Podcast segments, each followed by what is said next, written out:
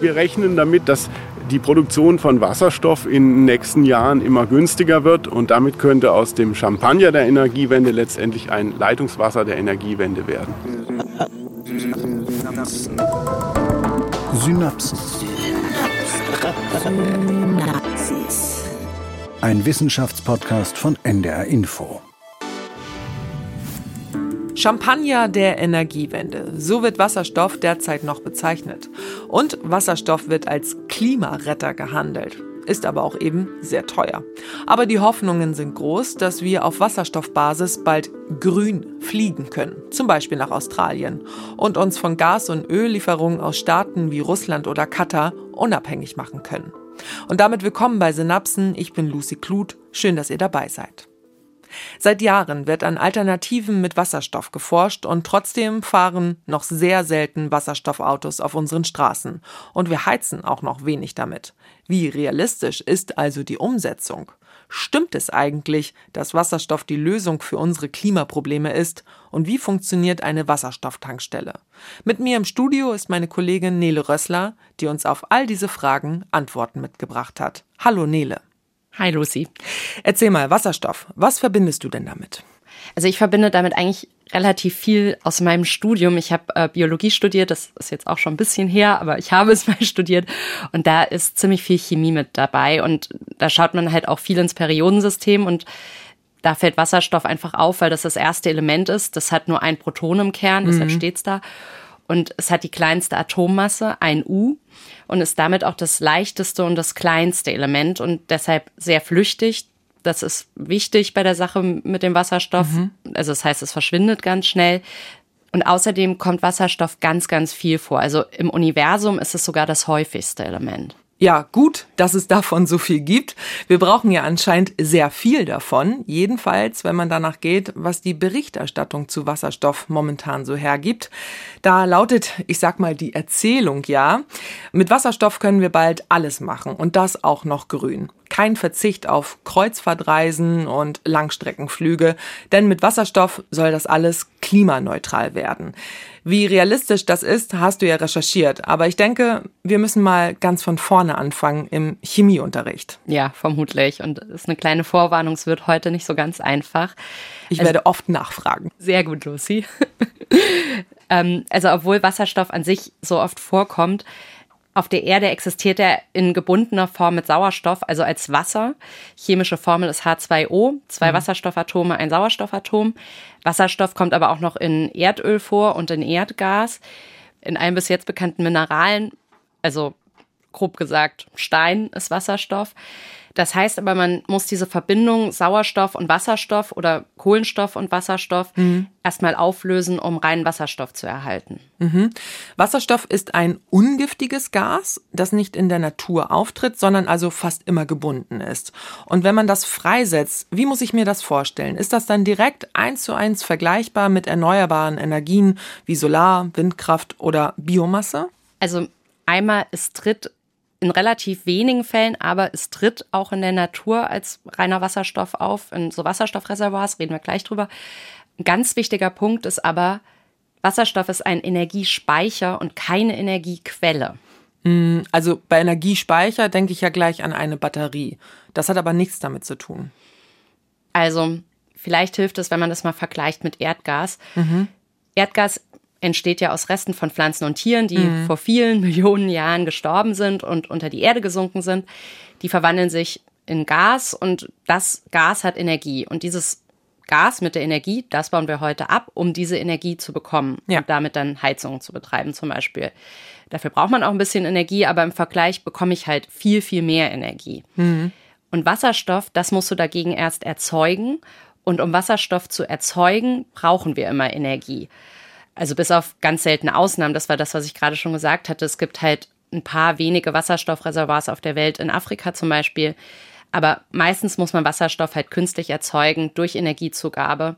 Und dafür ist dann diese Energie auch im Wasserstoff gespeichert. Also schon ein bisschen wie eine Batterie. Ja, also es gibt keine Quelle, die ich abschöpfen kann, wie beim Erdgas. Genau. Du musst es erzeugen, damit du es hast. Und wo wird es eigentlich gerade genutzt? Es wird eigentlich schon ziemlich viel eingesetzt aber mehr noch als Rohstoff im Moment. Also auch in einem Bereich, der jetzt nicht gerade als klimafreundlich gilt, bei der Düngung. Da wird er zum Beispiel beim Haber-Bosch-Verfahren eingesetzt. Das kennt man manchmal noch aus der Schule. Mhm. Und mit diesem Haber-Bosch-Verfahren, da wird eben Dünger hergestellt, also Dünger für die Landwirtschaft, mhm. also Ammoniak. Und der hat die chemische Formel NH3. Und H3 meint also drei Wasserstoffatome. Genau. Und dann wird Wasserstoff auch viel in der chemischen Industrie gebraucht, um Methanol zu bekommen.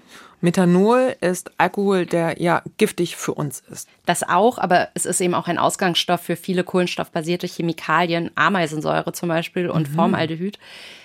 Dann nutzt man Wasserstoff auch viel als Reinigungsmittel von Raffinerieprodukten wie Erdöl und Erdgas, weil da ist Schwefel drin und der muss raus, weil beim Verbrennen der Erdgase sonst giftige Schwefeloxide entstehen.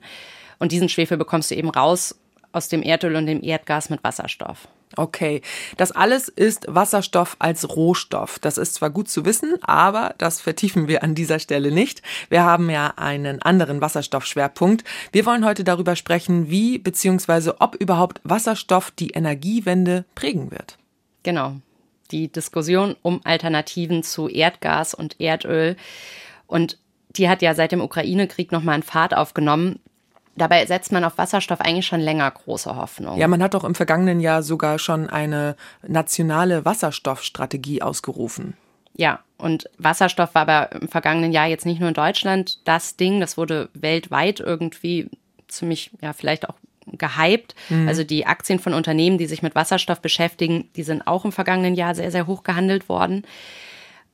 Obwohl Wasserstoff in der Herstellung halt erstmal ziemlich teuer ist. Mhm. Wurde ja auch ganz am Anfang schon gesagt, Champagner der Energiewende. Mhm. Bei der nationalen Wasserstoffstrategie ging es ja auch hauptsächlich um grünen Wasserstoff. Und grün, da soll ja immer mitschwingen, dass es da um was Klimafreundliches geht. Also man hatte mit als Ziel, das Klima zu schützen. Jetzt hat sich die Weltlage verändert, du hast es angesprochen. Deshalb geht es jetzt ja auch darum, dass wir vom russischen Gas und vom russischen Öl unabhängig werden. Ändert das die Ausgangssituation für die Wasserstoffpläne? Ja, also es beeinflusst es zumindest. Mhm. In dem Osterpaket vom Bundesministerium für Wirtschaft und Klimaschutz war Wasserstoff auch ein Thema vor allem als Speicher von Strom aus erneuerbaren Energien. Es ist vorher aber auch schon was passiert. Also zum Beispiel gibt die Bundesregierung als Konsequenz dieser nationalen Wasserstoffstrategie, die du gerade angesprochen hast, neun Milliarden Euro aus, um grüne Wasserstoffprojekte zu fördern. Mhm. Dabei geht es auch viel um die Zukunft. Aber es passiert jetzt auch schon einiges in dem Bereich. Ich habe dazu mal einen Ton mitgebracht, den ich in dem Zusammenhang ganz bezeichnend finde. Wasserstoff ist nichts, was super toll in der Zukunft ist. Wasserstoff ist da. Wir können das machen. Das ist Florian Brandau, der arbeitet bei Clean Logistics. Das Unternehmen rüstet Fahrzeuge um auf Wasserstoff. Mhm. Das wird auch schon seit ein paar Jahren gemacht. Das Unternehmen arbeitet mit dem Hamburger Hafen zusammen, weil der Hamburger Hafen soll eine Vorreiterrolle einnehmen beim Thema Wasserstoff. Und ich habe das Unternehmen besucht. Wir laufen mal ein Stück weiter. Was hat er dir denn da gezeigt, wenn er sagt, wir laufen mal ein Stück? Wir sind da in die Hallen reingegangen, wo Clean Logistics die Fahrzeuge und auch kleinere Schiffe umrüstet. Mhm. Und wir gehen jetzt in eine weitere Halle rein. Hallo. Die Hallen, in denen umgerüstet wird, die sind in Winsen an der Luhe, das ist in Niedersachsen. Das sind auch wirklich große Hallen. Also die, in die wir da jetzt reingehen, die ist so 50 Meter lang und 23 mhm. Meter breit und dann auch noch mal so ungefähr 9 Meter hoch. Mhm. Da stehen LKW und kleinere Schiffe. Und Florian Brandau hat mir auch erzählt, wie es so war, als er vor sieben Jahren angefangen hat, in dem Bereich zu arbeiten, also in dem Bereich alternative Antriebssysteme für Nutzfahrzeuge. 2015 habe ich mich dann hauptberuflich damit beschäftigt, wo alle gesagt haben, naja, geh mal spielen. Ne? Das, die nächsten 20 Jahre fahren wir Diesel und wahrscheinlich dann nochmal 20 Jahre länger. Aber die Welt hat sich in den letzten sechs Jahren unheimlich stark verändert. In der Halle stehen auch Busse aus dem Nahverkehr mit Aufschriften, wo diese Busse fahren. Also da steht zum Beispiel ein Bus aus der Uckermark in der Werkstatt und er wird jetzt eben in dieser Werkstatt in Niedersachsen umgerüstet. Unteres Odertal. Genau, da fährt unser, unser erstes Fahrzeug fährt im Nationalpark in der Uckermark. Der Bus, den wir da im Betrieb haben, hat schon das erste Mal bewiesen, dass er über 500 Kilometer fahren kann mit einer Tankladung Wasserstoff. Das heißt, das ist völlig ebenbürtig mit dem, was ein Diesel auch könnte oder müsste. Ja, 500 Kilometer, das ist ja schon ordentlich was. Ja, 500 Kilometer, das ist viel, kann man schon so sagen. Als mir Florian Brandau das erzählt hat, da standen wir vor so einem LKW und daneben standen eben die Wasserstofftanks, die da bald eingebaut werden sollen. Die sind wirklich einfach riesig. Also die sind drei Meter hoch und so zweieinhalb Meter breit und dann nochmal fast einen halben Meter tief. Ja, aber wenn die so riesig sind, wo werden die denn angebracht? Weil die normalen Tanks bei LKW, die sind ja zwischen den beiden Achsen unter dem Laderaum. Kann man die ja auch sehen.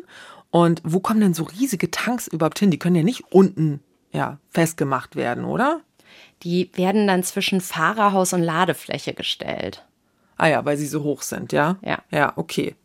Das sind ungefähr, was wir hier vor uns sehen, 42 Kilo Wasserstoff mit 350 Bar gespeichert in diesen Flaschen. Und ungefähr kann man rechnen, ein Wasserstoff-LKW liegt bei 8 Kilo Verbrauch pro 100 Kilometern, 8 Kilo Wasserstoff pro 100 Kilometern. Das heißt, hier stehen 500 Kilometer Reichweite vor uns. 8 Kilo Verbrauch pro 100 Kilometern, das klingt natürlich total gut, kann man vermutlich aber nicht mit 8 Litern Diesel vergleichen, oder? Nee, kann man nicht. Also einmal die Einheit ist anders und dann ist eben die Energiedichte auch eine andere. Mhm. Also Diesel hat eine andere Energiedichte als Wasserstoff. Und ich finde, das wird ganz gut veranschaulicht dadurch, ein Dieseltank für diese Reichweite ist nur ein Zwölftel so groß wie ein Wasserstofftank. Ah, okay, deswegen dann erklärt sich auch, dass man den kleinen Dieseltank unten anbringen kann und den großen Wasserstofftank halt eben zwischen Fahrerhaus und äh, Laderaum, ja? Genau. Auf diese Energiedichte, da kommen wir später auch nochmal drauf zu sprechen, weil es für manche Bereiche einfach total ausschlaggebend ist. Aber jetzt zurück zu Clean Logistics. Da standen wir dann vor einem Fahrzeug, das ist schon elektrisch und soll jetzt noch eine Brennstoffzelle bekommen. Das kriegt jetzt noch einen Brennstoffzellen-Range-Extender von uns, dass eben die Fahrleistung nochmal erhöht werden kann. Auch im Bereich kommunale Fahrzeuge, also Müllfahrzeuge, ähm, alles, was die, die Kommunen haben, um quasi den Betrieb und die Städte aufrechtzuerhalten, das ist super spannend für Brennstoffzellen elektrische Fahrzeuge. Fahrleistung heißt das Reichweite? Reichweite. Reichweite. Brennstoffzellen Range Extender. Also Brennstoffzelle hat man schon gehört, würde ich dich bitten, aber auch nochmal zu erklären und dann vor allem Range Extender, bitte. Der Range Extender, das ist eigentlich einfach nur die, die Brennstoffzelle. Mhm, das ist okay. einfach so der Ausdruck mhm. dafür. Also die Brennstoffzelle, das ist ein Energiewandler. Und die wandelt eben vorher erzeugten Wasserstoff zusammen mit Sauerstoff in elektrische Energie um und in Wasser. Also das Auto stößt Wasser aus anstatt Kohlenstoffdioxid und Co. wie bei Verbrennern. Genau. Also aus Wasserstoff und Sauerstoff entsteht Wasser und Strom und mit der Energie wird dann der Elektromotor angetrieben und die Batterie geladen. Und der Elektromotor ist dann wie beim Elektroauto? Sogar baugleich. Ach wirklich? Mhm. Also Wasserstofffahrzeuge haben einen E-Motor und zusätzlich noch eine Brennstoffzelle. Ja, also bei der Technologie, die bei Clean Logistics genutzt wird. Es gibt auch noch den Wasserstoffverbrennungsmotor. Das ist ein Verbrennungsmotor, der mit Wasserstoff als Kraftstoff betrieben wird. Das ist auch eine Reaktion, die kennt man vielleicht noch aus der Schule. Knallgasprobe. Ja, doch, da klingelt was. Da hat dein Lehrer oder deine Lehrerin im Chemieunterricht vielleicht einen Luftballon genommen und damit Wasserstoff aufgefangen und dann ein Feuerzeug dran gehalten oder ein Streichholz und dann hat es geknallt. Genau. Und dieses Knallen, das erzeugt halt Energie und damit fährt das Auto. So easy und das klingt zukunftstauglich. Man fährt mit Wasserstoff und hinten kommt am Ende nur Wasser raus. Warum also lassen wir nicht alle unsere Autos auf Wasserstoff umrüsten? Das habe ich mich auch gefragt. Und das habe ich dann auch Florian Brandau gefragt und wollte wissen, wie teuer es denn eigentlich wäre, mein Auto umzurüsten. Willst du nicht bezahlen? ganz, ganz grob. Nee, willst du nicht bezahlen. Nein, also dann lieber ein neues Auto kaufen von der Stange, was schon elektrisch ist, für den privaten Nutzen, da habt ihr mehr von. Kommen wir wieder zum Champagner sozusagen, ja. Aber Florian Brandau rüstet doch Fahrzeuge um. Ist dein Auto jetzt einfach zu klein und lohnt es sich deshalb nicht oder wie ist das zu verstehen? Also ich habe schon ein relativ großes Auto, Transportergröße, also einen T4. Und Florian Brandau hat mir erklärt, bei was für Fahrzeugen es sich lohnt.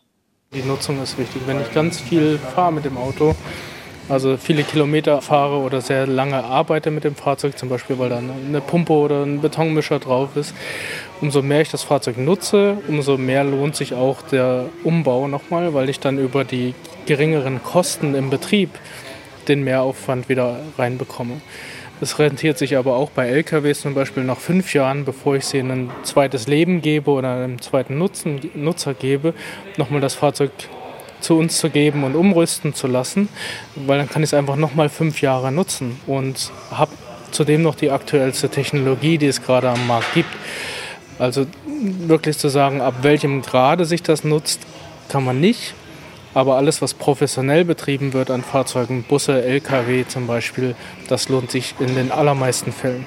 Bei Clean Logistics werden übrigens auch Oldtimer umgerüstet, also Autos, die man so erhalten möchte, weil sie eben nicht nochmal mit neuer Technologie nachzukaufen sind und die eben auch einen gewissen historischen Wert haben. Also so einen alten Porsche aus den 60ern oder so. Ach krass, okay. Beispiel. Also ich fasse das jetzt mal zusammen. Es gibt verschiedene Möglichkeiten, Fahrzeuge mit Wasserstoff zu betreiben. Mit Brennstoffzelle und E-Motor und auch Wasserstoff als Kraftstoff geht.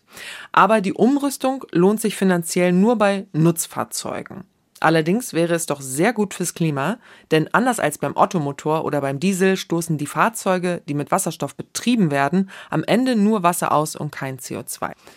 Aber wie sauber ist denn die Herstellung von Wasserstoff? Wird da nicht auch so ein bisschen CO2 ausgestoßen? Lucy, genau, also da bist du absolut auf der richtigen Spur. Das ist nämlich der entscheidende Punkt. Es gibt mehrere Arten, Wasserstoff herzustellen. Eigentlich ist Wasserstoff farblos. Mhm.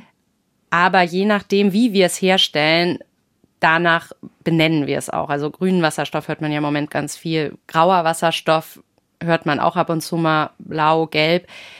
Und dabei geht es eben um das Herstellungsverfahren. Also je nach Herstellungsverfahren wird dem Wasserstoff eine Farbe zugeschrieben. Fangen wir mal mit dem richtig üblen an, mhm. dem schwarzen Wasserstoff. Das Herstellungsverfahren dafür ist ziemlich alt.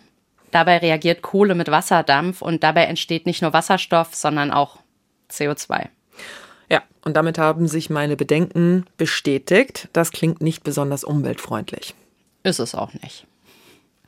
Ähm, es gibt dann auch noch roten Wasserstoff, der wird durch Atomstrom gewonnen. Und damit gehen halt auch alle Probleme einher, die eben auch mit Atomenergie einhergehen. Über die haben wir auch erst vor kurzem in den Synapsen gesprochen, nämlich wie sinnvoll eine Weiternutzung von Atomenergie wäre. Die Folge heißt Atomkraft, ja bitte, ein kleiner Hörtipp an dieser Stelle. Genau, und dann gibt es den weißen Wasserstoff, der kommt natürlich vor, zum Beispiel in Afrika, das hatten wir vorhin schon mal ganz kurz angesprochen. Den gibt es aber eben super selten und der muss durch Fracking gewonnen werden, was ja auch total umstritten ist. Mhm. Als weiß wird aber auch Wasserstoff bezeichnet, der in der Chemieindustrie anfällt, obwohl man gar keinen Wasserstoff herstellen wollte, also als Nebenprodukt. Manchmal kann man den Wasserstoff dann nutzen, manchmal auch nicht. Aber das, was man hat zu nutzen, ist natürlich super sinnvoll. Was man ja häufiger hört, ist grauer Wasserstoff. Ja, und so stellen wir in Deutschland auch ziemlich viel Wasserstoff her. Also bei grauem Wasserstoff wird Erdgas gespalten, also Methan und das durch Hitze. Dabei wird Erdgas in Wasserstoff und Kohlenstoffdioxid gespalten. Mhm. Das nennt man Dampfreformierung. Das ist ein Begriff, auf den trifft man auch ab und zu mal. Und das Kohlenstoffdioxid, das gelangt dann entweder in die Atmosphäre und wenn es mehr als 10 Tonnen CO2 pro eine Tonne Wasserstoff sind, die in die Atmosphäre gelangen, dann reden wir von grauem Wasserstoff. Mhm. Oder, das ist die andere Möglichkeit, man bindet das CO2. Und wenn dieses CO2 dann eben gebunden ist und nicht in die Atmosphäre abgegeben wird, dann redet man von blauem Wasserstoff. Mhm. Und wie genau geht das? Also, dass das CO2 nicht in die Atmosphäre abgegeben wird? Ganz vereinfacht gesagt, es gibt diese Carbon Capture and Storage Technik. Aha. Da wird CO2 abgespalten und dann gelagert, also unterirdisch gelagert. Aber die Langzeitfolgen der Speicherung sind im Moment noch total unklar. Es kann zum Beispiel zu Lecks kommen, also in den Speichern. Es gibt aber auch noch andere Möglichkeiten bei der Wasserstoffgewinnung durch Erdgas. Also wenn fester Kohlenstoff anfällt, dann redet man hier von türkisem Wasserstoff. Na, und dann gibt es ja noch den grünen Wasserstoff, haben wir ja schon ab und zu jetzt erwähnt. Wenn wir PolitikerInnen so zuhören, dann ist der ja einfach nur toll. Umweltfreundlich und man kann alles damit machen. Das Bundesministerium für Bildung und Forschung schreibt dazu auf seiner Website, grüner Wasserstoff ist das Erdöl von morgen. Ist das so? Also erstmal zu den Grundlagen zur Herstellung. Wasserstoff wird dann grün genannt, wenn er durch erneuerbare Energiequellen hergestellt wird. Also mhm. Zum einen gibt es da thermochemische Verfahren. Das macht man zum Beispiel durch Solarkraftwerke. Solarkraftwerke, muss ich mir da Photovoltaikanlagen vorstellen oder wie ist das gemeint? Nein, in diesem Fall nicht. Also das Beispiel, um das es gleich geht, da werden zum Beispiel Spiegel benutzt. Und dieses Beispiel, das hat mir der Ingenieur Professor Carsten Lemmer vom Deutschen Zentrum für Luft- und Raumfahrt erklärt. Er berät auch die Bundesregierung bei der Umsetzung der nationalen Wasserstoffstrategie. Sie erzeugen sehr, sehr hohe Temperaturen. Und diese Temperaturen sorgen dafür, dass sie halt eben sozusagen dann über chemische Reaktionen auch die Materialien, also Wasserstoff und Sauerstoff, an der Stelle trennen können. Und wir halten das für einen sehr attraktiven Weg. Also durch sehr hohe Temperaturen wird Wasser in Wasserstoff und Sauerstoff gespalten. Und um das zu verdeutlichen, dabei wäre dann Solarenergie im Wasserstoff gespeichert sozusagen.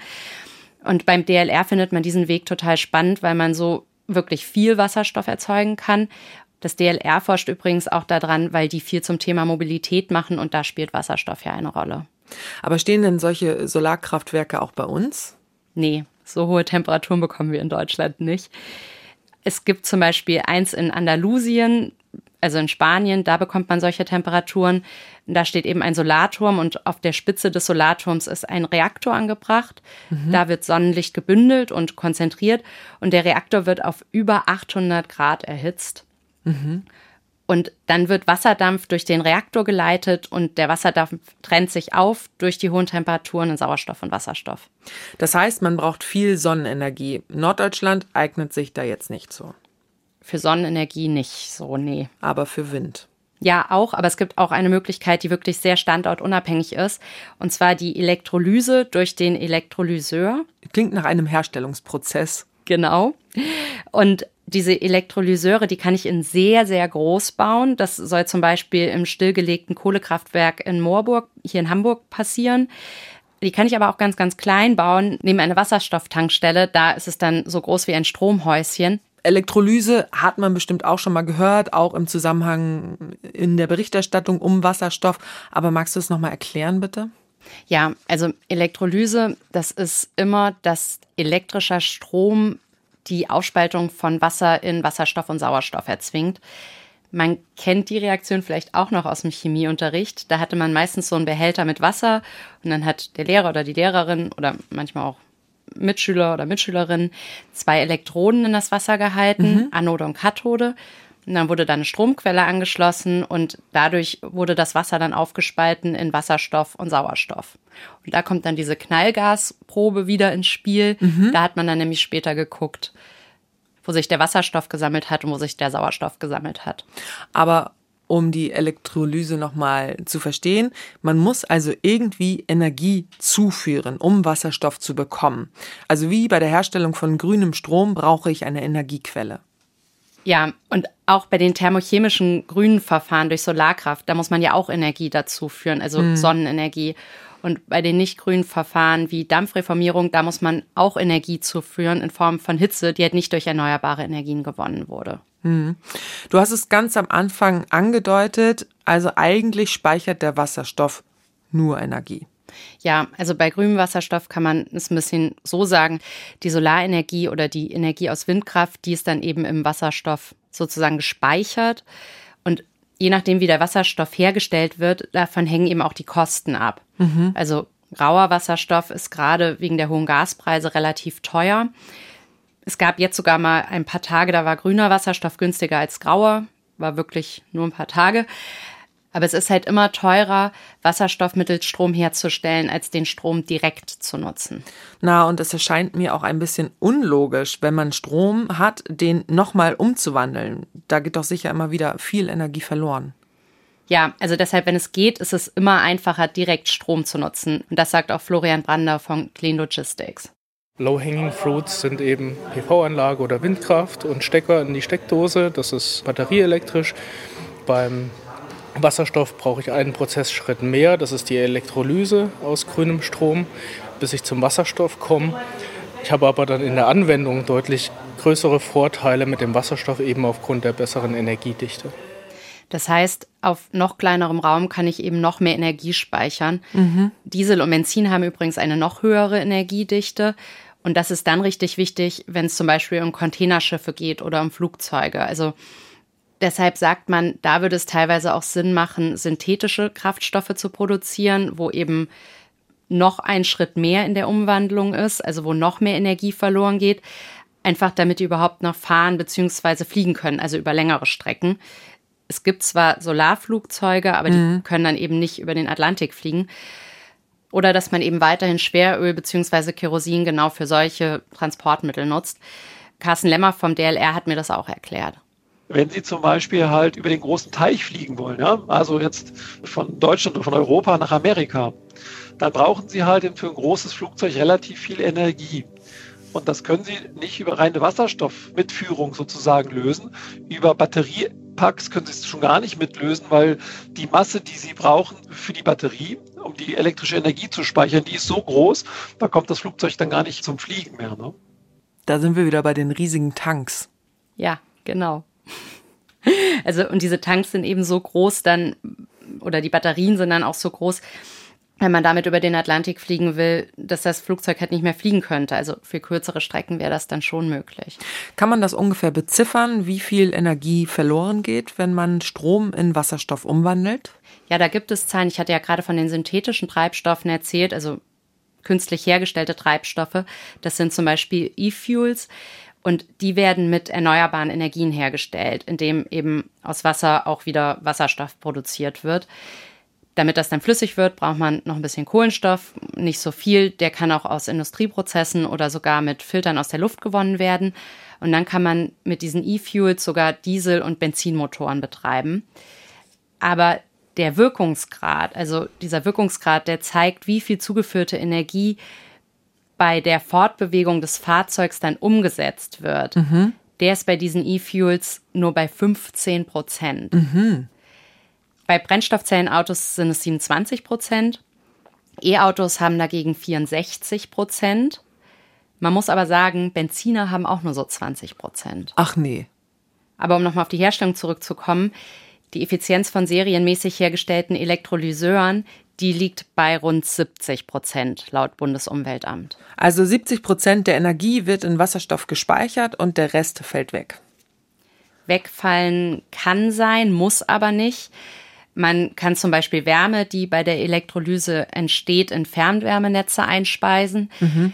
Dann geht weniger Energie verloren, aber das muss halt von der Infrastruktur her ja. passen. Also Leitungen müssen da sein, Anschlüsse und sowas alles. Schauen wir nochmal auf den grünen Wasserstoff, den man durch Elektrolyse gewinnt. Du hast dir eine Wasserstofftankstelle angeschaut, hast du mir vorher erzählt. Wie muss ich mir das genau vorstellen? Also ich war bei der Wasserstofftankstelle in der Hafen City hier in Hamburg mit Sibylle Riepe von H2 Mobility. Das ist ein Unternehmen, das Wasserstofftankstellen baut und vertreibt. Jetzt Gut. tanken wir. Wir tanken. Und jetzt gerade ist der Wind hat ja auch ein bisschen nachgelassen. Es war doch ganz schön windig, das hört man auch gleich. Öffnen Sie schon mal den Tankdeckel, nur das ist wahrscheinlich nicht so. Okay, sie hat dich gleich rangelassen zum Tanken. Ja. Der Zapfhahn kommt dann mit einem Sicherheitsventil an den Tank und da wird dann mit einem Druck von bis zu 700 Bar getankt. Also alternativ hätten wir auch 350 Bar tanken können. Also so wie wenn man an einer Tankstelle Diesel oder Benzin tanken muss. Ja, ähnlich. Also 700 Bar nimmt man bei kleineren Autos, weil da weniger Platz ist und durch den hohen Druck passt dann eben mehr Wasserstoff in den Tank rein. Mhm. Bei Lkw hat man mehr Platz und da nimmt man dann eher 350 Bar. Das ist auch nicht so aufwendig herzustellen. So, jetzt müssen wir nur noch hier einmal drücken. Damit starte ich jetzt den Tankvorgang. Der Startknopf gedrückt. Und jetzt hören Sie erstmal einen Teststoß. Also jetzt überprüft die Zapfsäule, wie viel Wasserstoff ist noch im Tank. Das ist der Teststoß. Das klingt wie wenn man einen Autoreifen aufpumpt. So, jetzt hat er gelernt, oh, so und so viel ist da noch drin. Ich kann also jetzt mal, ich lade jetzt das System hoch und jetzt erst beginnt er mit dem Tankvorgang. Das dauert jetzt so drei Minuten und ich finde, es klingt wie wenn man einen Reifen aufpumpt. Das müssen wir uns jetzt aber auch nicht drei Minuten lang anhören, also da können wir jetzt ein bisschen vorspulen. Hat aufgehört, es läuft nicht mehr. Tankvorgang ist beendet. Jetzt entlastet er das. Man hat es gerade gehört, macht man Geräusch. Jetzt blinkt es nicht mehr, jetzt kann ich es abnehmen. Und dann hänge ich diese Zapfpistole hier wieder ein. Äh, fertig. Und verschließe den Tankdeckel. Und zack, wieder 600 saubere Kilometer vor mir. Übrigens arbeitet und forscht man in Deutschland schon relativ lange zu Wasserstoff, seit fast 20 Jahren. Ursprünglich gab es da einen Zusammenschluss von vielen Automobilherstellern und auch Akteuren aus der Energiewirtschaft. Die haben sich halt zusammen überlegt, wie man das am besten angeht mit dem Wasserstoff. Deshalb gibt es heute zum Beispiel keine unterschiedlichen Tankschläuche. Vattenfall war da mit dabei, Shell, viele andere Mineralölkonzerne, Linde, die machen ja Gase und Anlagen, die Gase herstellen. Also das war der Technologiekonzern, der dahinter stand. Und richtig viele Fahrzeughersteller. Also vor allem die waren da wichtig. Mhm. Die Bundesregierung war auch daran beteiligt. Und aus dieser Vereinigung heraus ist H2 Mobility entstanden. Das ist jetzt auch eine GmbH und für die arbeitet Sibylle Riepe, die wir gerade an der Tankstelle gehört haben und das auch schon seit 2015. Mhm. Ich frage mich hier nur gerade, also der Vorteil von Wasserstoff zum Vergleich zu batteriebetriebenen Fahrzeugen ist doch, dass ich einfach tanken kann und nicht erst laden muss. Aber wie viele Wasserstofftankstellen gibt es denn überhaupt in Deutschland? Also kann ich jetzt hier in Hamburg starten und einfach nach München fahren? Das habe ich Sibylle Riepe auch gefragt.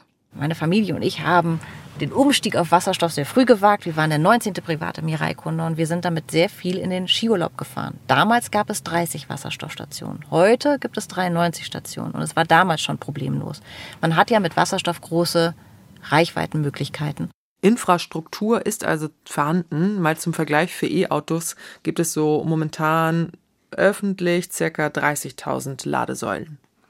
Also Sibylle Riepe meinte, mit dem Auto, in dem wir sitzen, also nachdem wir getankt haben, das war dann so windig, dass wir uns in das Wasserstoffauto gesetzt haben und da habe ich dann das Interview mit Sibylle Riepe geführt. Mhm.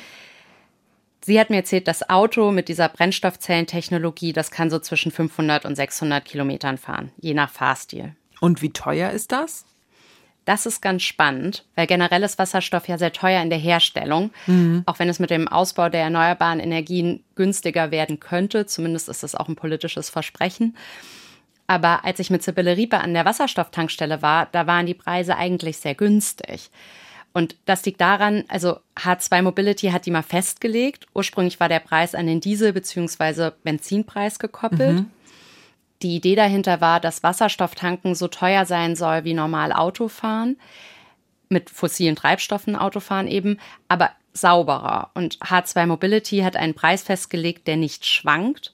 Also der Endverbraucher bezahlt dadurch eben auch nicht den realen Preis.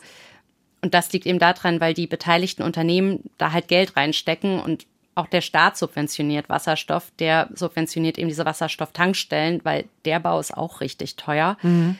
Es gab jetzt auch eine Preisanhebung von H2 Mobility wegen den steigenden Energiepreisen, der Inflation und sowas. Aber es ist immer noch günstiger, als im Moment Diesel oder Benzin zu tanken, selbst mit der neuen Steuersenkung. Gut für die Umwelt und fürs Portemonnaie. Aber heißt das, dass H2 Mobility den Preis für Wasserstoff festlegt und der einzige Anbieter ist, also so ein bisschen Monopolstellung hat? Es ist nicht der einzige Anbieter, aber mit Abstand der größte. Und ist der Wasserstoff, den man an der Wasserstofftankstelle in der Hafen City tankt, wirklich grün? Also wird dieser Wasserstoff mit Solarenergie, Windkraft oder Wasserkraft hergestellt? Der Wasserstoff kommt aus Gas aus Stade. Da entsteht der in der Industrie als Abfallprodukt und den kann man halt für andere Zwecke nicht einsetzen. Den mhm. fackelt man normalerweise sogar ab. Und H2 Mobility nimmt das aber und nutzt es. Das hat mir Sibylle Riepe erzählt. Wir nutzen das, was sonst ungenutzt bliebe und setzen das ein im Auto oder zum Vertanken.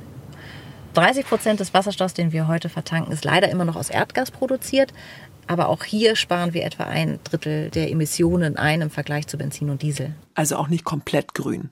Nein, nicht komplett grün, aber das ist das Ziel von H2 Mobility, also dass die Versorgung irgendwann komplett über grünen Wasserstoff läuft.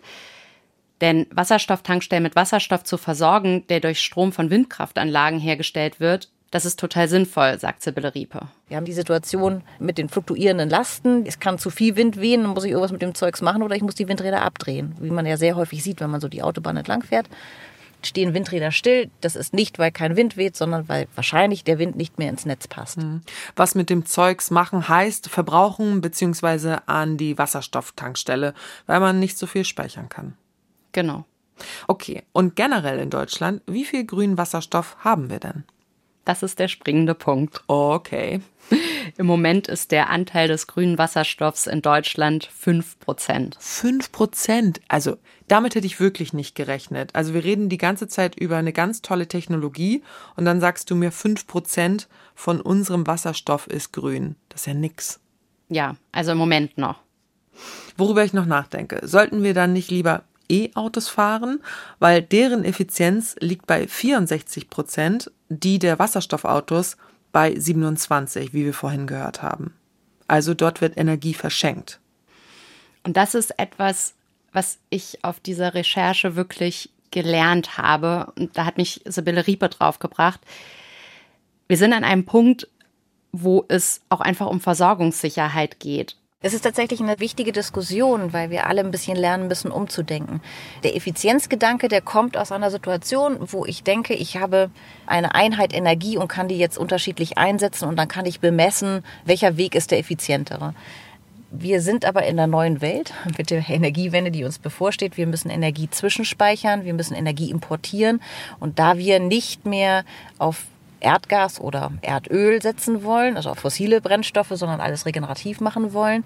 Und wir da über Elektronen sprechen, die sich aber nicht speichern lassen, es sei denn in einer Batterie oder in so etwas wie Wasserstoff, müssen wir neu anfangen zu denken. Also wenn alles grün sein soll, also möglichst klimafreundlich und der öffentliche Nahverkehr trotzdem immer fahren soll und der Krankenwagen immer fahren soll, weil der eben nicht acht Stunden an der Ladestation stehen kann oder weil es eben auch Unwägbarkeiten bei kalten Temperaturen mit den Akkus gibt. Oder bei Fahrzeugen wie Lkw, die einfach Güter transportieren, auf die wir angewiesen sind. Da muss man dann halt in Kauf nehmen, dass die Energie nicht immer optimal genutzt wird. Mhm. Also den Krankenwagen, der immer fahren muss, den könnte man auf Wasserstoff umrüsten. Da dauert das Tanken ja dann nur so drei Minuten, wie wir gehört haben. Genau. Also wenn er mit erneuerbaren Energien fahren soll. Und dabei muss man halt auch dran denken, dass Umrüsten kostenintensiv ist und auch ressourcenintensiv. Also jedes Mal was neu anschaffen, wenn etwas neu produziert wird, das kostet ja einfach Ressourcen. Das hat Florian Brandau von Clean Logistics ja auch gesagt. Es gibt eben auch Ideen, wo man gar nicht so viele neue Technologien bräuchte, also vorausgesetzt, es klappt.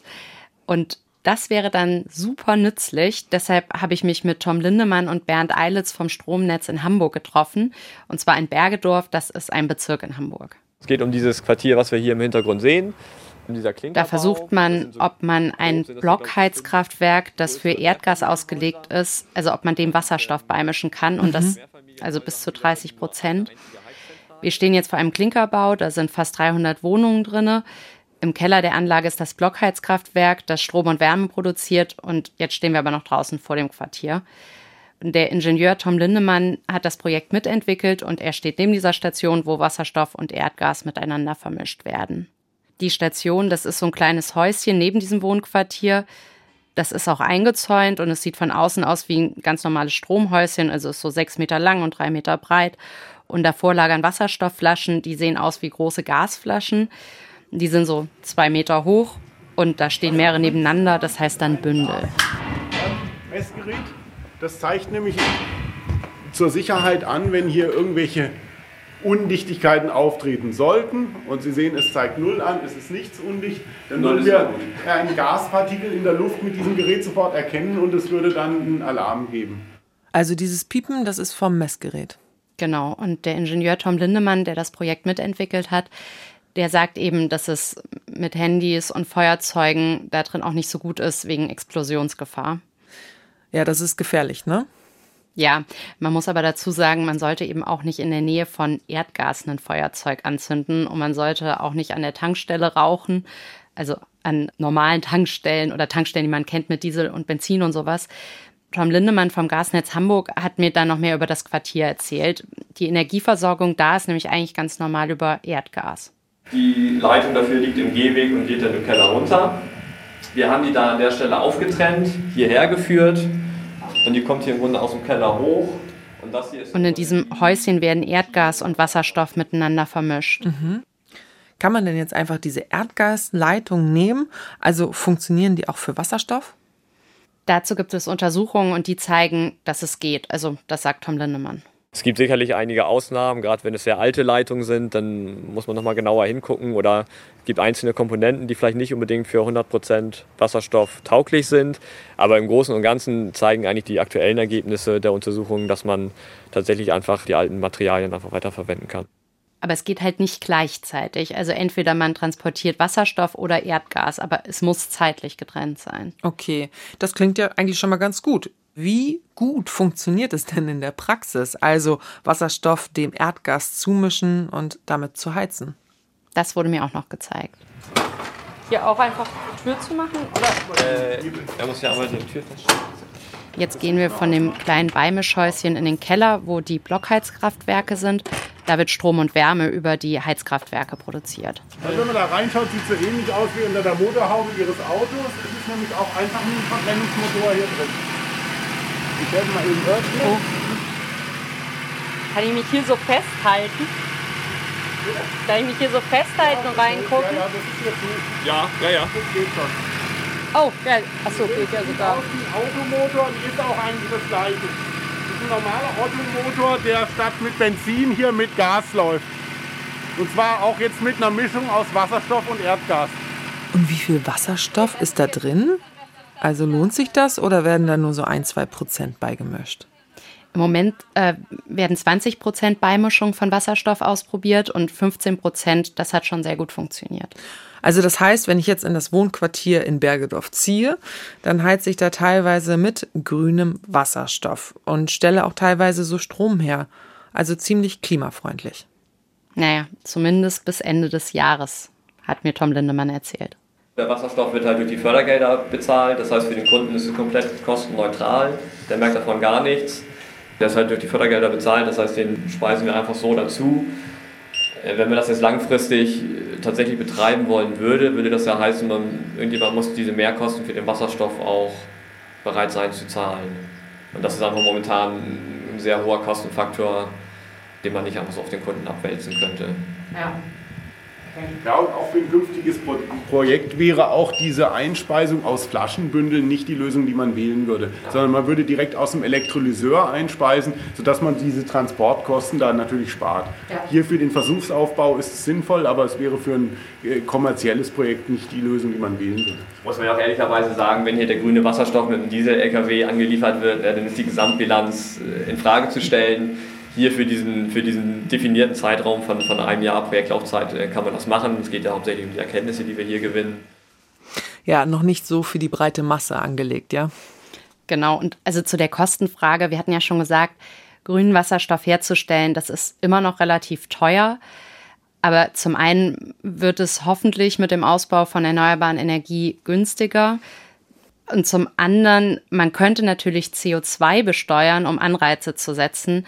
Dann wird grüner Wasserstoff in Relation zu Erdgas und Diesel eben günstiger. Und dabei geht es eben auch um die Wirtschaft, also nicht nur um Privathaushalte, weil fast drei Viertel unserer Energie wird in der Industrie und von der Wirtschaft verbraucht. Und trotzdem, Bernd Eilitz hofft, dass irgendwann flächendeckend Wasserstoff eingesetzt wird. Nicht nur in der Industrie, sondern auch in Privathaushalten und dann eben auch für sowas wie Heizen und Warmwasser, wo man jetzt eben aus Kostengründen sagen würde, da gibt es auch Alternativen wie Wärmepumpen oder mit Strom heizen anstatt mit Erdgas oder Öl.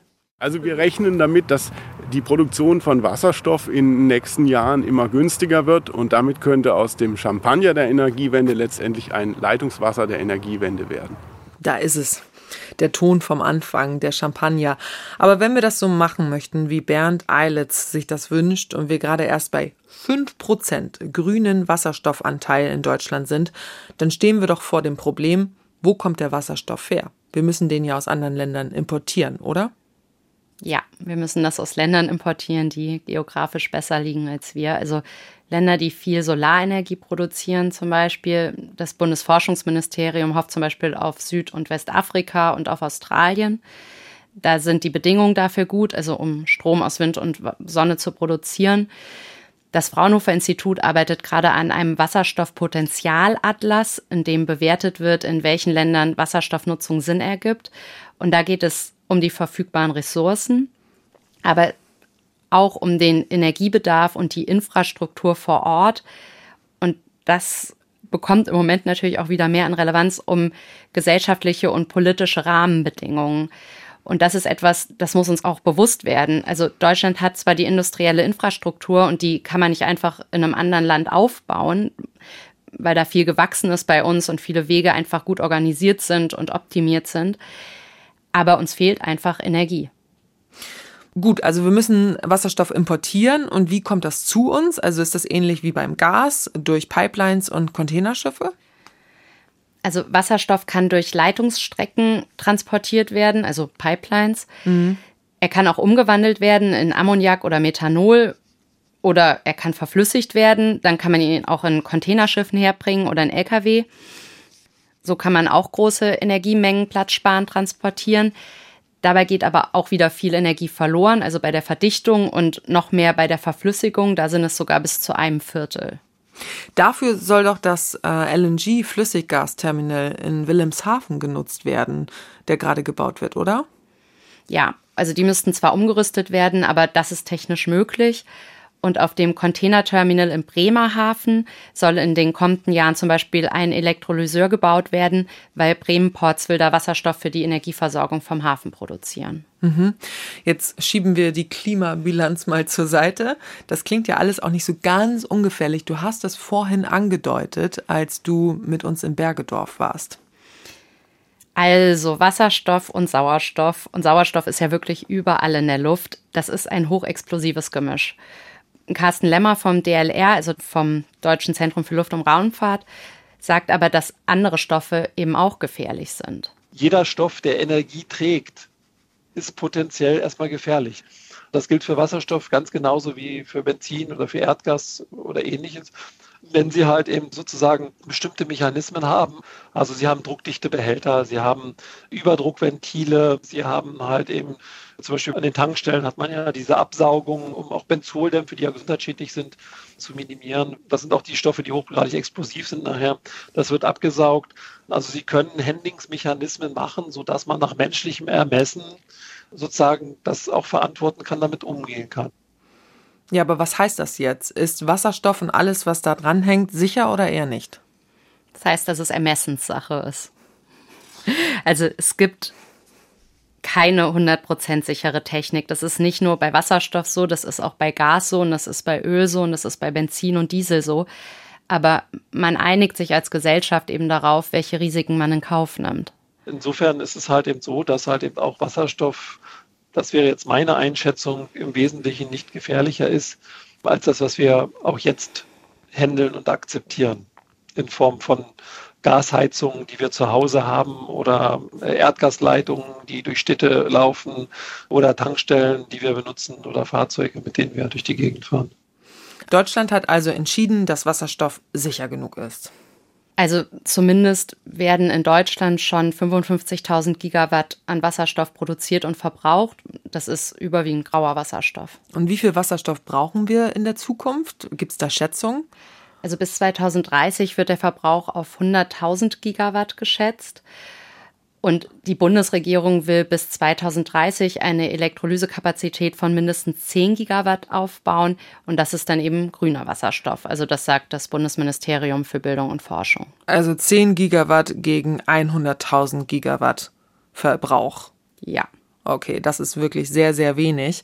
Im Moment haben wir also nicht genügend Wasserstoff, vor allem der grüne fehlt in vielen Bereichen. Wofür setzt man ihn denn dann im Moment am besten ein? Da, wo er alternativlos ist, das findet zumindest Carsten Lemmer vom DLR. Es macht halt schon viel Sinn, so wie auch jetzt der Plan ist, Wasserstoff primär zum Beispiel in der Stahlproduktion oder auch in der chemischen Industrie vermehrt einzusetzen, gegenüber sie verbrennen halt eben den Wasserstoff zu Hause, damit ihre Bude warm ist. Da könnte man halt eben sagen, ja, da gibt es halt eben Alternativen.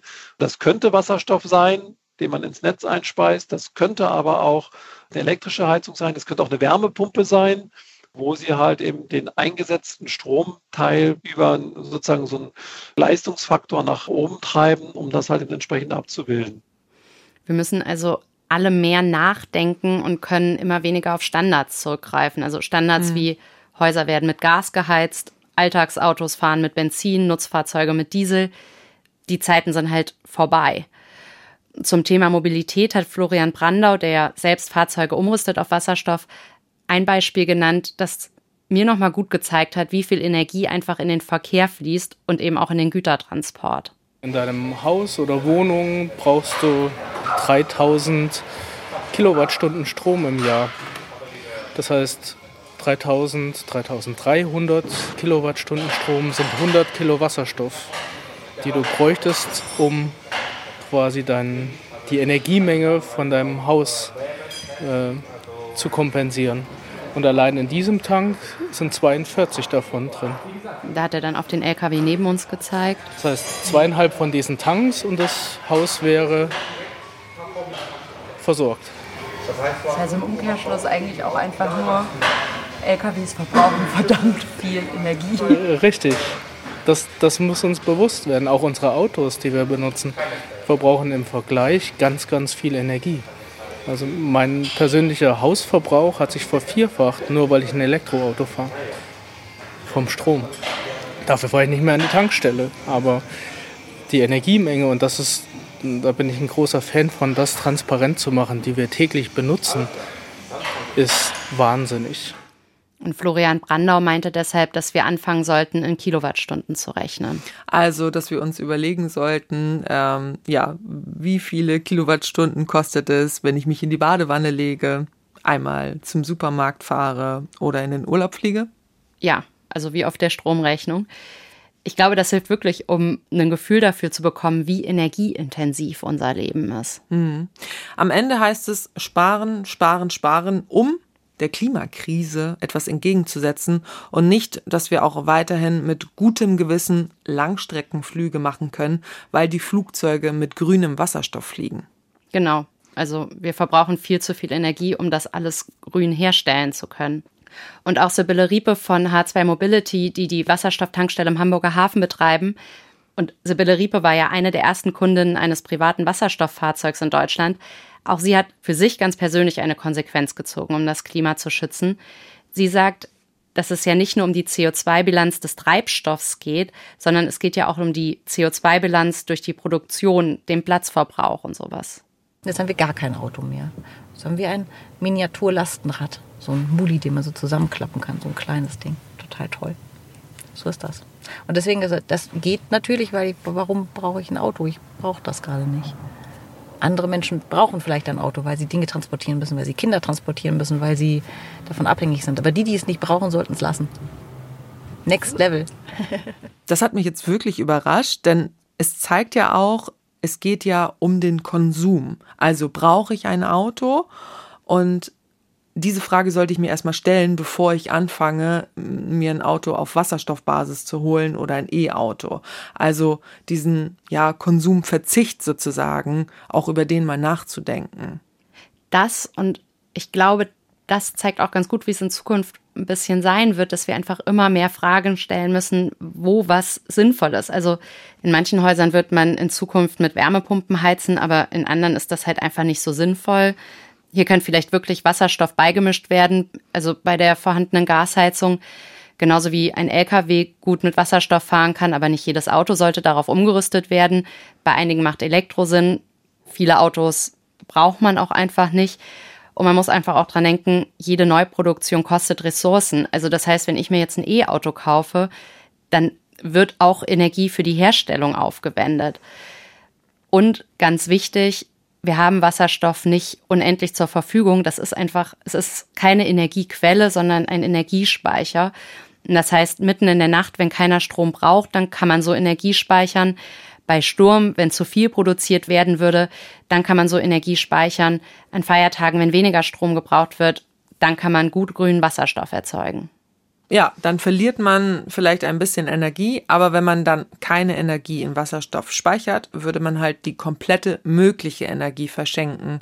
Und damit wird Wasserstoff wahrscheinlich einfach ein Teilaspekt sein bei der Energieversorgung der Zukunft aber es wird uns nicht davor bewahren, wie du es schon gerade gesagt hast, weniger verbrauchen zu müssen. Schon alleine, weil wir in Deutschland gar nicht so viel grünen Wasserstoff erzeugen können, wie wir brauchen, sondern wir wieder von anderen Nationen abhängig sind, die mehr Sonne und Wind haben. Ja, darauf wird es wohl hinauslaufen. Danke, Nele, dass du bei uns im Studio warst. Bitte, Lucy. Und in zwei Wochen gibt es wieder eine Synapsenfolge in der ARD Audiothek oder auf ndr.de slash Synapsen. Nächsten Freitag verkünden wir erstmal den Gewinner oder die Gewinnerin unserer zweiten Science Slam Staffel. Wir freuen uns, wenn ihr uns abonniert. Wenn euch der Podcast gefällt, sagt es gern weiter und schickt uns Fragen, Anregungen, Kritik, Lob per E-Mail an synapsen.ndr.de. Schön, dass ihr dabei wart. Ich bin Lucy Kluth. Bis bald. Synapsen. Ein Wissenschaftspodcast von NDR Info.